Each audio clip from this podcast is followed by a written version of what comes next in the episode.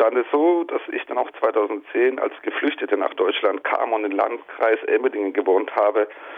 Und diese Zeit ist es sozusagen viele Geflüchtete aus dem Westbalkan nach Deutschland gekommen, die ich zum Glück noch die Sprache könnte und mich für die Landratsamt Emmendingen als Übersetzer angeboten habe und da täglich mit dem Sozialarbeiter und Landratsamt unterwegs war, die geflüchtete Roma aus dem Westbalkan zu unterstützen. So kam es dann von einem Ex-Landtagsabgeordneten der SPD, Frau Wölfle, die mich dann mit mir gemeinsam einen Frühstück hatten, mich sozusagen da eingeladen hat und ähm, da mir einen Job zu finden, weil ehrenamtlich diese Übersetzung und, und Unterstützung, die sozusagen als Vollzeitstelle war, nicht so weiterging dürfte. Und so sind wir dann über die katholische Kirche in Waldkirch gestoßen mit der damalige Pfarrer Heinz Vogel und ähm, so entstand sozusagen die Zusammenarbeit mit der katholischen Kirche Waldkirch.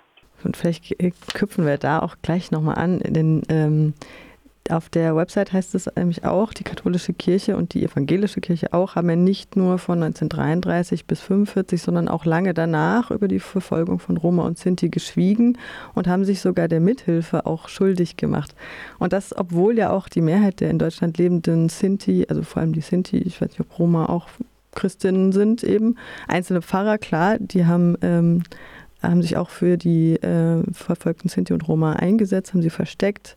Aber eben, und auch das ist ein Zitat von eurer Website, das Verhältnis vieler Sinti und Roma zu den großen Kirchen ist bis heute schwer belastet. Also ich möchte mal nur kurz da was zu sagen, dass, also wir müssen das nochmal nicht vergessen, dass zu 90 Prozent vor dem äh, Zweiten Weltkrieg, dass Sinti und Roma 90 Prozent der katholischen Glauben sind. Und wir haben auch noch bis heute Sinti und Roma, die, die römisch-katholischen Glaubens haben und dass die auch gerne und auch eine gute Zusammenarbeit mit der Kirche haben. Klar, dass sich da auch die Kirchen entschuldigt haben. Daher ist es auch wichtig, dass die der Kirche sich hinter dem Sinti und Roma sich einsetzt und das tun sie auch und da bin ich sehr dankbar und dankbar auch, dass viele Sinti und Roma noch dieses dann schon Glauben haben und auch in der Kirche kommen. Ähm, jetzt gehen wir vielleicht mal gleich auch in die Zukunft. Ähm, ihr macht euch nämlich jetzt mit Pro Sinti und Roma selbstständig sozusagen. Ihr gründet einen Verein.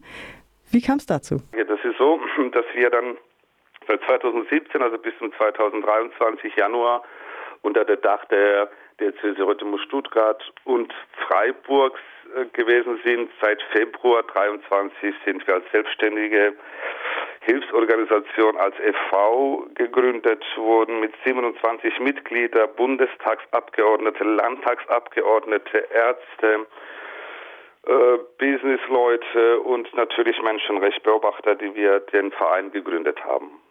Und was sind jetzt ähm, die in der jüngsten Vergangenheit die drängendsten Probleme? Also ich habe jetzt von dir auch mitbekommen, dass du in den letzten zwei Jahren vor allem, glaube ich, viele Roma-Familien begleitet hast, die aus der Ukraine mhm. geflohen sind, die hier Diskriminierung erfahren haben, die schon bei der Aus- und Einreise Diskriminierung erfahren haben, kriminalisiert wurden. Was geht da gerade in eurer Arbeit? Ist wichtig. Ja, also wenn es um den Roma geht aus der Ukraine, haben wir auch alle dann schon mitbekommen, dass die Diskriminierung stark verhandelt ist, dass die Diskriminierung weiterhin über die Roma aus der Ukraine da ist und wir als Prostin und Roma haben das auch mehrmals in Öffentlichkeit gebracht, sind wir auch ständig mit den Behörden in Kontakt und in Gespräche, wie wir geflüchtete Ukraine unterstützen Tatsächlich gab es auch sogar behördliche Diskriminierungen ähm, über die Roma, die auch die nachweisen könnten, dass da die Pässe ukrainisch also vorgelegt worden sind, dass es äh, da sozusagen von den behördlichen Seiten nicht geglaubt wurde ist und an das LKA weitergeleitet wurde ist, ob die Pässe gefälscht sind. Da haben wir natürlich auch mit den Behörden Kontakte aufgenommen und auch zum Beispiel andere Diskriminierungsfälle. Eine Roma-Frau, die im Laden war, der der kleinen Sohn von Fünfjährige sich ein Überraschungsei genommen hat und das als Diebstahl angemeldet wurde, ist die Polizei kam, hat die Frau festgenommen, die Kinder sofort in den Jugendamt weitergegeben, wo wir da auch massive Druck gegeben haben oder sozusagen schon aufgebaut haben, dass die Kinder wieder zurück zu ihrer Mutter und die Mutter von der Polizei frei entlassen wir, das ist eine heftige, heftige Diskriminierung, die wir noch heute damit kämpfen. Aber daher ist ProSin und Roma als soziale Beratungsstelle, die wir dann nicht nur mit den Behörden und mit den Sozialarbeitern oder mit den Institutionen in Gespräch kommen, sondern auch tatsächlich für Sinti und Roma da sind, in den alltägliche Bewegung Unterstützung zu bieten. Ihr macht ja auch Veranstaltungen. Was kommt da in der Zukunft auf uns zu?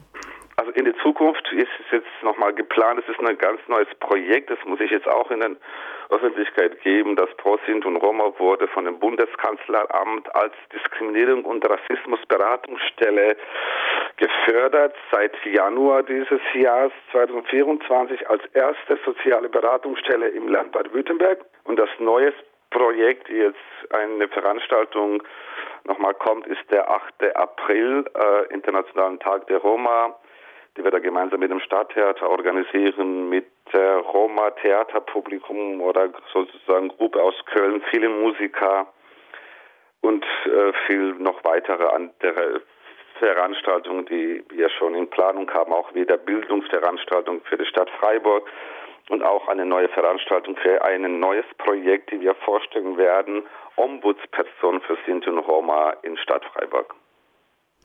Du hast natürlich auch einen wichtigen Punkt angesprochen, die Finanzierung. Könnt ihr alleine von dieser Förderung euren Verein finanzieren oder wie läuft das? Also wir sind im Moment finanziert von das Sozialministerium, also Baden-Württemberg, von Rotemund Stuttgart und jetzt natürlich von, das, von der Bundeskanzleramt aus Berlin. Ähm, da haben wir schon sieben Mitarbeiter, Mitarbeiterinnen, die fest bei ProSint und Roma eine Stelle haben. Und wir haben noch acht Honorar Kräfte, die für den Verein tätig sind. Also im Moment können wir uns das noch leisten. Und daher danke ich an alle finanzielle Unterstützung, die auch an ProSint und Roma finanziert und auch an uns dann glauben. Vielleicht auch noch in eigener Sache ein paar Worte zu eurem Rechtshilfefonds? Also wir haben auch eine Rechtshilfefonds tatsächlich, die wir auch da Familien unterstützen, auch Anwälte, die Kosten übernehmen, aber auch Sinti und Roma die finanziell schwach sind. Zum Beispiel jetzt kurze Info auch, wenn jetzt Familien äh, ihre Schulmaterialien für den Kinder nicht bezahlen können, können sich gerne an uns wenden, dass wir auch Schulmaterialien bezahlen, kaufen oder die Nebenkosten, wenn da jemand nicht bezahlen kann, dass wir auch die Kosten übernehmen und natürlich über die Rechtsberatung, dass wir auch eine Anwalt einschalten und die Kosten über uns laufen lassen. Und dann gibt es natürlich auch noch Projekte, die ihr unterstützt oder managt. Zum Beispiel eine Schule in Nordmazedonien, habe ich bei euch auf der Website gesehen. Vielleicht das ist? Das ist ein sehr, sehr wichtiges mhm. Projekt. Der halt Projekt startete am 2018, die auch bis heute läuft. Wir haben angefangen, äh, finanzielle Unterstützung zu bekommen, dass wir Roma-Kinder in Nordmazedonien, es ist in Skopje, Kommune Schuturizari, die 60.000 Roma leben, und in der Schule sind ungefähr 4000 Kinder. Und da haben wir angefangen, die schwächere Kinder oder die schwächere Familie, die ihre Kinder nicht zur Schule geschickt haben, weil die irgendwo arbeiten müssten, haben wir dann mit dem Schulleiter, der auch ein Rom ist, Glück, äh, mit dem eine Kooperation geschlossen haben, die wir diese Kinder auch mit den Eltern sprechen, dass sie in die Schule kommen und ein warmes Mittagessen bekommen. Und so haben wir 2018 gestartet mit fünf Kindern und jetzt im Moment unterstützen wir 44 Kinder mit warmes Mittagessen in Nordmazedonien. Für unsere Hörerinnen und Hörer, die jetzt äh, sagen, hey, super Arbeit, die ihr macht, wie können die eure Arbeit unterstützen? Also wir haben auf der Webseite auch eine Konto, die uns da spenden werden, weil für uns auch jeder Cent zählt. Da werde ich dankbar an alle, die dieses auch das Projekt weiterfinanzieren von der Kinder warmes Mittagessen in Nordmazedonien, aber auch der Verein, weil wir auch auf finanzielle Unterstützung ähm, sozusagen das brauchen und unbedingt uns auch an alle bedanken, die uns unterstützen haben, aber auch eine Unterstützung weiterhin ist es uns sehr wichtig. Ich danke nochmal für die Einladung. Ich bitte mhm. alle Bürgerinnen und Bürger, diese soziale Beratungsstelle ist ein wichtiges, wichtiges Projekt für Deutsche und Nicht-Deutsche Sinti und Roma, die tatsächlich auch in ihren Muttersprache die Beratung bekommen. Das heißt, ähm, ich bitte alle, die uns unterstützen möchten und auch nochmal kooperieren möchten, sind wir ganz offen und danken an alle, alle Bürgerinnen und Bürger, die mit uns zusammenarbeiten und an uns glauben. Ich danke nochmal.